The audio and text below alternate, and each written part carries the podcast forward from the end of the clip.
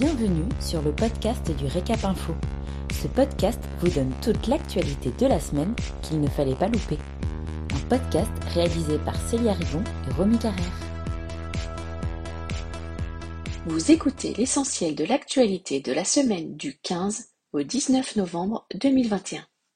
Pas d'accord sur la revalorisation de la grille des salaires dans les CHR. Lors de la commission mixte paritaire du 18 novembre, le collège patronal a présenté une grille de salaire commune proposant une revalorisation des salaires de 10,5% en moyenne. Le collège salarial n'a pas souhaité discuter de cette proposition, la jugeant trop basse et provocatrice selon Emmanuel Achard, négociateur pour le GNI. Didier Chastrus, négociateur pour la CFE-CGC, a ainsi déclaré, je cite, La proposition du collège patronal ne fait que reprendre le retard pris depuis 2018 date de la conclusion de la dernière grille de salaire, avec une légère amélioration. Une telle grille ne va pas conduire à rendre la branche attractive. Fin de citation. Le collège salarial a de son côté des revalorisations allant de 20 à 34,5% en moyenne. Rendez-vous est pris le 16 décembre afin de poursuivre les négociations. À l'ordre du jour, la grille des salaires donc, et la fixation d'un calendrier pour négocier d'autres éléments comme les jours fériés, le taux de majoration des heures supplémentaires, la coupure, etc.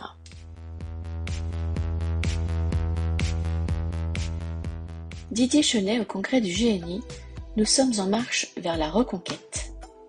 Pendant deux jours, le sixième congrès du GNI a rassemblé ses membres autour du thème de la reconquête financière, des collaborateurs et de la clientèle. Signe de l'importance que le gouvernement accorde au secteur, les ministres Bruno Le Maire, Alain Griset et Elisabeth Borne, et le secrétaire d'État Jean-Baptiste Lemoyne ont fait le déplacement. Concernant le remboursement des prêts garantis par l'État, l'un des gros problèmes rencontrés par les employeurs du secteur, le ministre de l'économie a tenu à rassurer, je cite, Je n'envisage pas de mesure universelle. En revanche, aucun d'entre vous n'aura de difficultés de trésorerie liées à un remboursement de ces crédits. Si nous devons trouver des solutions au cas par cas, nous les trouverons pour qu'il y ait un accord entre le banquier et le débiteur sous l'autorité de l'État.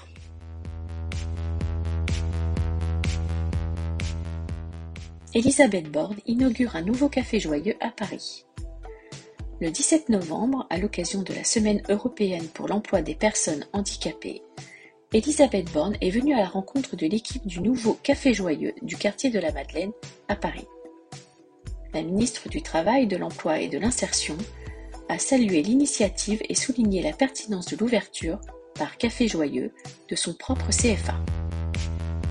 Merci pour votre écoute. Pour retrouver tous nos podcasts, rendez-vous sur notre site www.l'hôtellerie-restauration.fr dans la rubrique vidéo et podcasts.